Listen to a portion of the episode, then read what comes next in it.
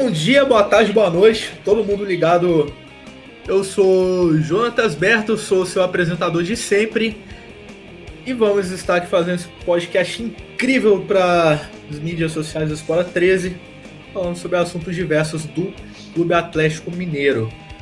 Hoje eu vou ter a nossa companhia, eu já já vou falar sobre o que, que a gente vai falar aqui hoje. Vou ter a companhia, primeiramente aqui do Reinaldo Garcia. Boa noite, Reinaldo, seja bem-vindo. Boa noite, João. Boa noite a todos. Bom dia, boa tarde. É um prazer estar participando. Estamos aí hoje, aí, agarrado hoje. Exatamente. E comigo aqui também a Rose Rock, como sempre, nossa colaboradora aqui do Espora 3. Seja bem-vinda. Ah, obrigada. Bom dia, boa tarde, boa noite a todas as pessoas que nos ouvem. Né, tô muito feliz de estar aqui mais uma vez com vocês aí.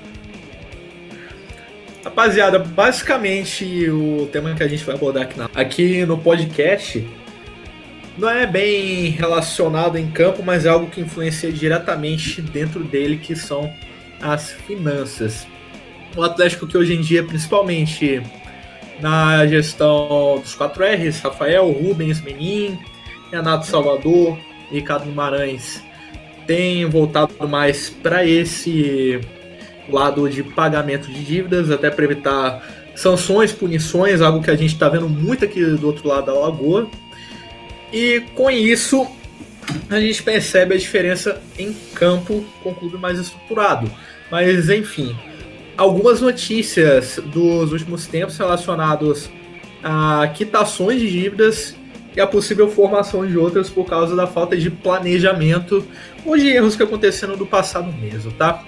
E eu vou começar aqui com o primeiro assunto financeiro para nós comentarmos, que é o seguinte: das dívidas recentes até que o Atlético tinha contraído, lá em 2020 tínhamos uma dívida em aberta com o Independiente Santa Fé da Colômbia relacionada à compra do Dylan. O Dylan aí que marcou gol, gol contra o América, um jogador que não é tão utilizado, mas às vezes é está sendo utilizado e marcou o primeiro gol com a camisa do Galo. E basicamente a dívida era relacionada a uma cobrança do time colombiano por um pagamento de cinco parcelas de 100 mil euros que precisavam ser quitadas entre fevereiro e junho e outros 100 mil de uma parcela de janeiro. Ainda haviam mais 45 mil euros, totalizando aí 545 mil euros de multa por atraso calculado naquele momento. E depois da quitação dessa dívida, ainda temos algumas que estão aí abertas, mas falando primariamente da questão da dívida do Dylan e desse pagamento. Gente, o que vocês acham do Dylan como jogador? Se foi um bom negócio, se foi um negócio para nos gerar uma dívida de 5 milhões de reais, e também o que vocês acham dessa quitação de dívida, né? Do, dos movimentos que o Atlético tem feito para sanar as dívidas do clube. Queria primeiro falar aí com o Reinaldo o que, que ele pensa desse assunto. boa noite. É, na época da contratação, o Dylan era uma promessa, né? Veio como uma joia para nós, né? Os valores que foi acordado na época de com juro e taxa, na época o Atlético trouxe o Dylan, foi aproximadamente, se eu não me engano, 5 milhões e 200 ou menos um pouco de reais. Né? Porque foi 1 milhão de euros né? Então, essa, essa dívida ficou em aberto algumas parcelas, como você acabou de é, citar, ô, Jonah, mas que foram, se eu não me engano, foi pagar a última agora também, de 100 mil dólares, 100 mil euros, né? Você falou. Foi agora a última parcela, mas eu, para mim, não foi fora do padrão, não, Jonah, do futebol brasileiro hoje. Para mim, não é fora do padrão, não, pelas outras contratações que viemos fazendo, né? Por valores astronômicos aí, o Dylan tá em apenas 18 anos, entendeu? Ô, Rose, se já quiser emendar aí também, com o seu comentário sobre o assunto, sinta-se à vontade. Pois é, eu acho interessante, assim, ele não chegou a jogar tanto, né? É, era uma promessa mesmo, mas se for, se for pegar aí, Brasileirão Série A, ele jogou três partidas, né? Fez um gol aí. Campeonato Mineiro ele jogou também, seis partidas. Copa do Brasil jogou uma, Copa Sul-América jogou uma. Mas, assim, é um bom jogador e eu fico feliz do, do Atlético estar tá quitando essas, essas dívidas e resolvendo, e eu acho que tem que seguir assim, sabe? É, trabalhando no padrão, trabalhando para todo mundo ficar satisfeito também, porque a, a, dívida ela atrapalha, né, psicologicamente quem está dentro e fora de campo também. E só para contextualizar aqui também, a época da contratação do Dylan foi ali no início de 2020, quando o Atlético ainda tinha na diretoria de futebol o Rui Costa, na presidência o Sérgio Sete Câmara, e foi a época também que a gente era treinado pelo Rafael Dudamel. Foi tudo antes daquele grande boom né, causado após a derrota pelo Afogados. E falando no, no, no Dudamel, dessas dívidas ativas é, da atualidade, a gente só tem uma dívida agora relacionada ao Rafael Dudamel, porque quando ele rescindiu o contrato dele ainda na gestão do Sérgio Sete Câmara, ele entrou com um recurso contra o Atlético pedindo, claro, o pagamento dos salários que ele teria a receber, auxílio, essas coisas. Se eu não me engano, ele pediu danos morais também, mas isso eu não vou afirmar aqui que eu não tenho certeza.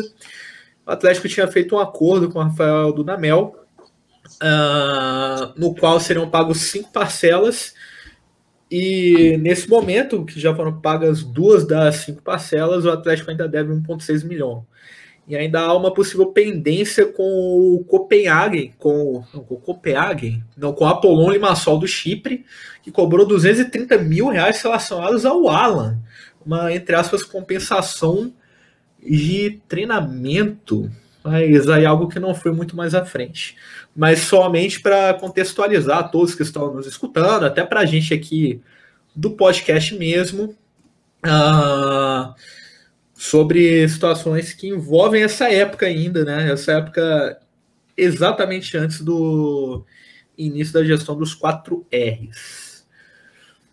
Para a gente continuar aqui então no podcast, uma notícia já a gente tem duas notícias boas para dar e uma ruim, tá? Eu dei uma boa, que foi relacionada ao Dylan, agora vem a notícia ruim, que foi o que surgiu essa última semana que passou também. A informação é do Fred, Ribe é do Fred Ribeiro, do Globo Esporte, que falou sobre o André Cury, o empresário do meio do futebol, que nos últimos tempos esteve envolvido em muitas negociações de jogadores até treinadores com o Atlético.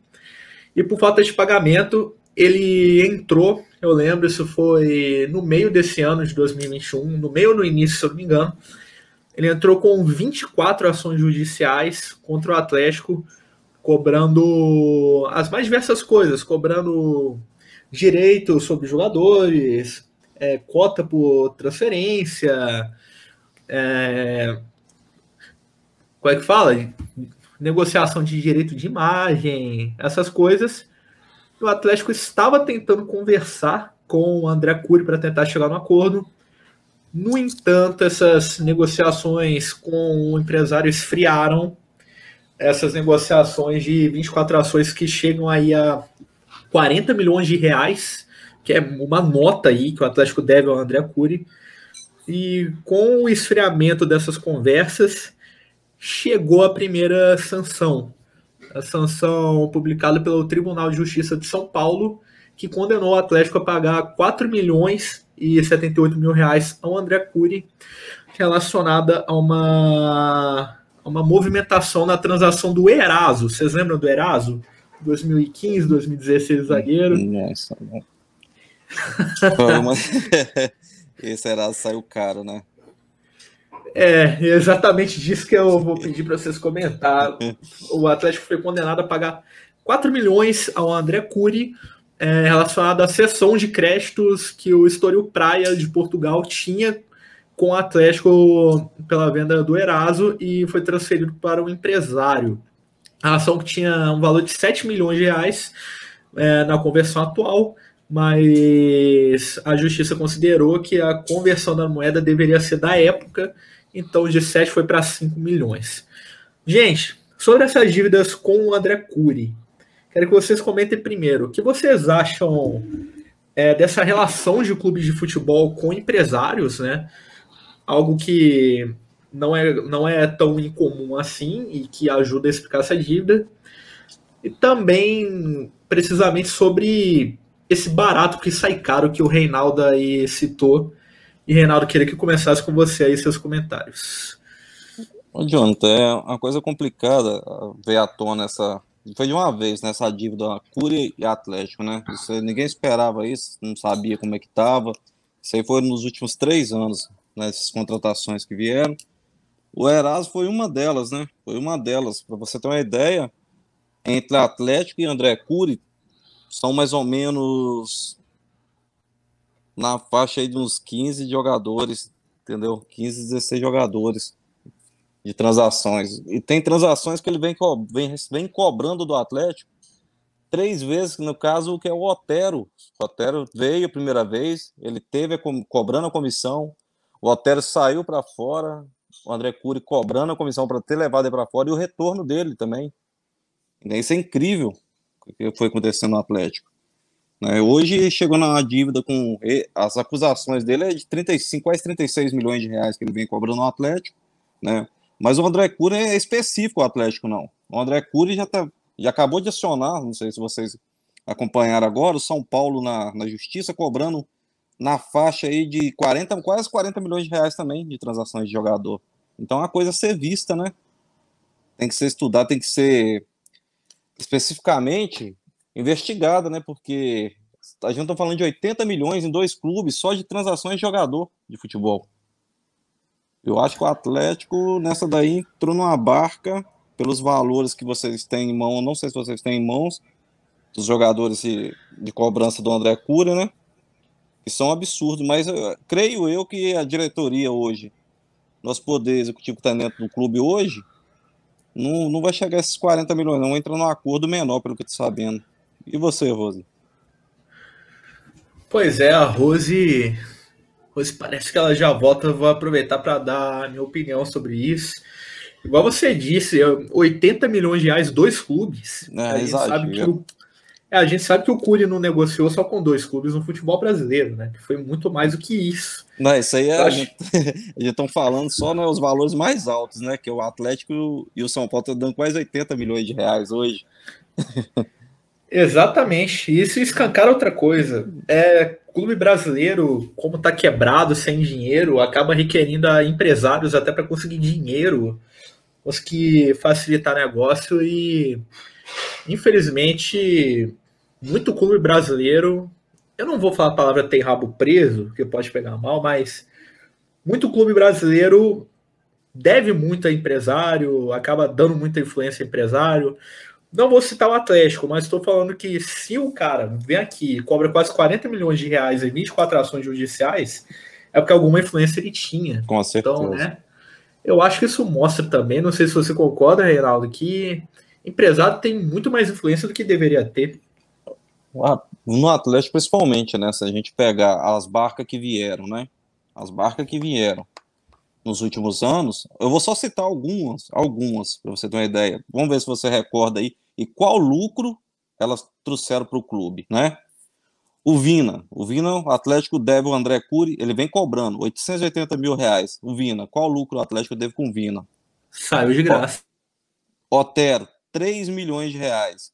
E qual o lucro que deu até agora? Saiu de graça. O Vargas acabou de chegar recentemente. Só o Vargas foi, ele está cobrando 500 mil reais do Vargas. De santo. De santo, gente. A comissão da recurso são 500 mil reais.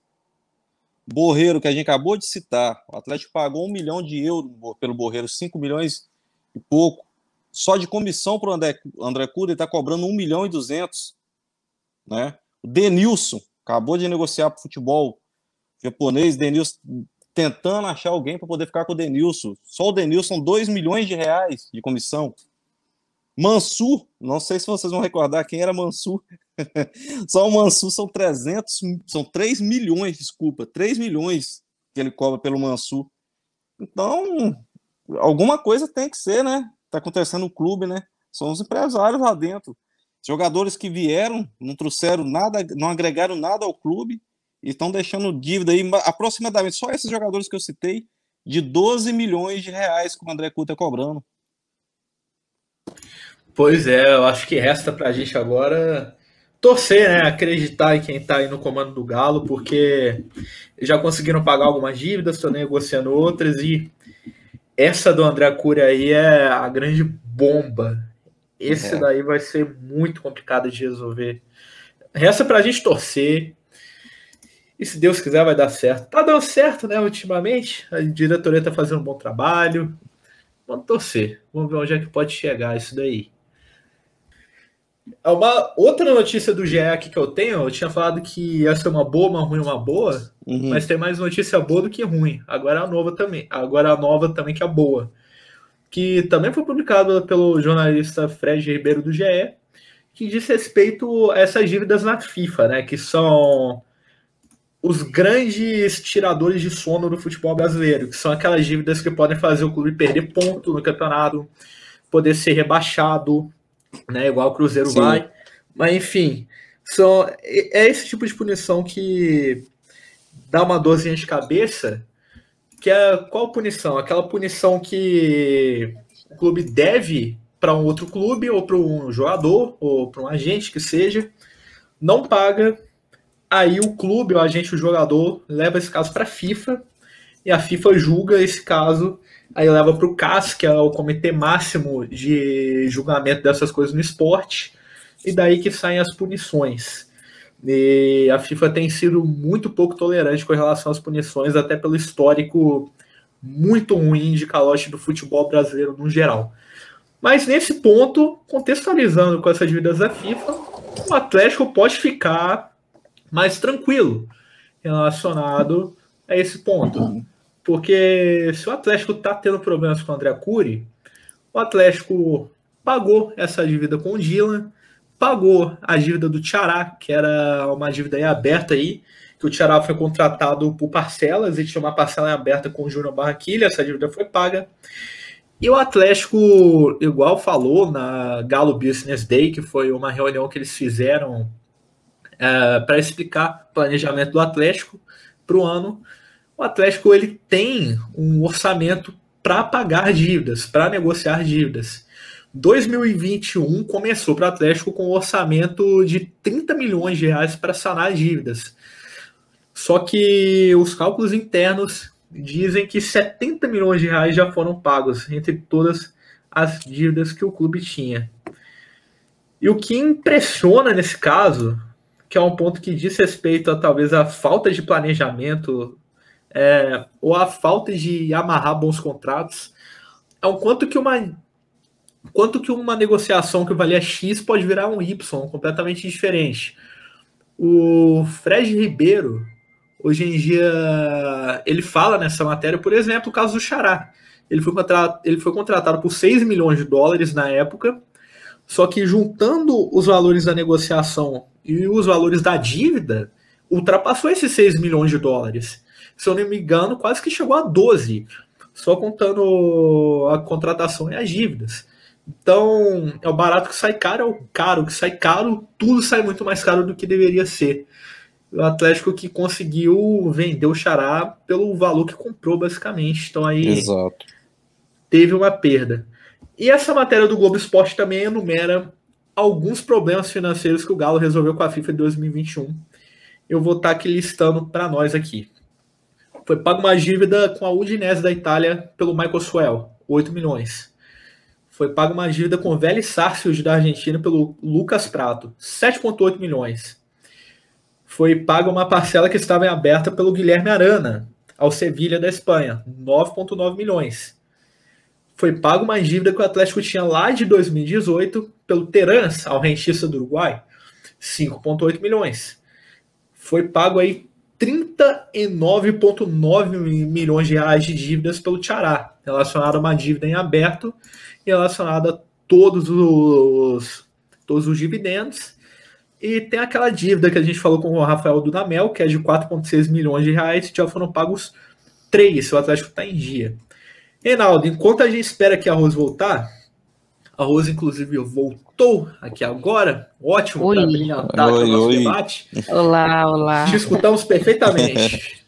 Que bom, voltei que bom. aqui. Que bom. A internet bom. cruzeirou, mas voltou cruzeirou.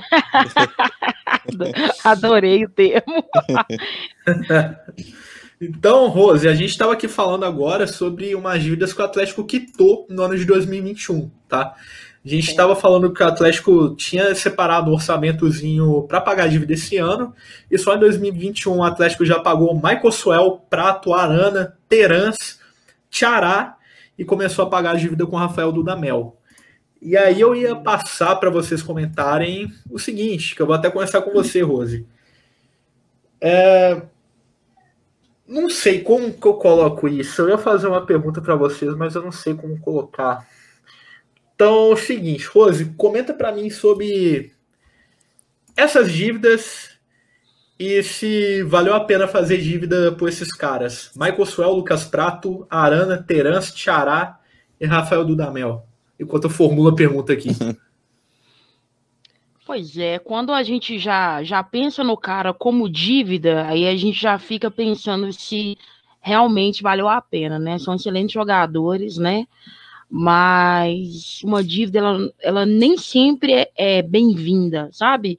Talvez naquele momento foi importante sim para o Galo, mas eu acho que é, eu acho que fica aí uma talvez uma reeducação, né? Um, um aprendizado para olhar mais a fundo, talvez para até para investigar mais, às vezes o cara, né? Vem como uma, como uma sensação, mas talvez não rende tanto, não tem como a gente é, é ver isso antes, mas assim, é, acho que foram feitas muitas dívidas, né? Isso aí poderia ter embananado aí o clube. Graças a Deus, né? Conseguiram quitar aí grande parte e está muito perto também de encerrar essas questões das dívidas, mas assim, é, foram, talvez não, não, não foram previstas, mas em um determinado momento foi bom para a gente ter esses jogadores também no clube. Oi, Reinaldo. E agora complementando, queria que você falasse sobre essas dívidas quitadas e também se vale a pena fazer dívida por jogador, se você acha que é uma coisa que vale a pena passar o jogador no crédito mesmo sem ter limite no cartão. Ô, Jonathan, sobre a respeito de jogador, ah, eu, na minha opinião, hoje é uma casa de loteria, entendeu? Uma aposta, né? Você vê vários aí, você, a gente tem vários exemplos, a gente pode ir lá buscar um jogador, tá arrebentando lá fora, é, né? É o melhor do continente sul-americano, eles vão ganhar dinheiro nele e tal, o clube, os empresários começam a trazer DVDs, né? Mostrar o clube, o clube empolga, chega aqui no Atlético, veste a camisa, parece que pesa para ele, né? Parece que pesa e não começa a render, o clube desespera para sair do jogador e acaba ficando nesses prejuízos, né? Por, por fazer altos investimentos, né? E sobre a dívida que vem sem paga na FIFA, isso aí é excelente. Isso aí já está no planejamento, né? Se eu não me engano, até 2026 a gente está chegar a dívida aí abaixo dos 300 milhões, né? Que hoje a dívida hoje então gira em torno de 1, 1 bilhão e 200 que é o que eles divulgam aí, 1 bilhão e 200 mais antes do, do Business Day, a dívida estava em 770, 780 milhões. Aí o pessoal assustou com esse 1 bilhão e 200, mas vamos deixar bem claro que esse 1 bilhão e 200, né, esse aumento teve de 1 bilhão e 200, por quê? Teve o investimento do elenco, que são mais ou menos 300 milhões do Rubens Menin, né, e mais foi 300 milhões do, do Rubens só deixou só. É, foi só o 300 do Rubio, que foi investimento dos 700, e essas dívidas da FIBA que apareceram por agora. Então, não é nada aquele absurdo, né? Não tem aquele absurdo todo. Imagina, você investiu 300 milhões no elenco. Os jogadores estão se autovalorizando. Você pega o Arana, o Arana, o Savarino, né? Você vê, esses jogadores hoje têm alto nível no mercado, potencial de venda hoje. O Igor Rabelo, então, para mim, não, não vejo nada absurdo, entendeu? Mas essa dívida toda aí também, a gente vai ter o próximo ano agora o balanço.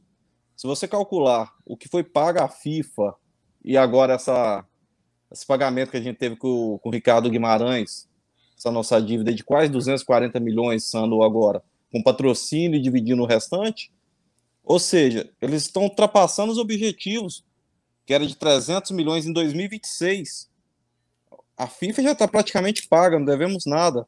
Nos últimos três anos, ô, Jonas, não sei se você sabe, nos últimos três anos, 2019, o Atlético pagou de dívidas quase 23 milhões, 2020, 36 milhões, 2021 chegando a 80 milhões. Nos últimos três anos, a gente pagamos aí mais de 130 milhões em dívida. Me mostra um clube brasileiro que está fazendo isso. E olha, com essa pandemia, um ano e meio. Só parabenizar a diretoria. Hoje é só bater palma. Pois é. Sendo diferente desse padrão feio do futebol brasileiro aí. Ninguém aqui vai cair por causa de dívida, não, tá? Não, acredito, acredito que o nosso patamar está muito acima hoje e futuramente, entendeu? Exatamente. e para quem acompanhou o podcast, pessoal, é isso aí mesmo.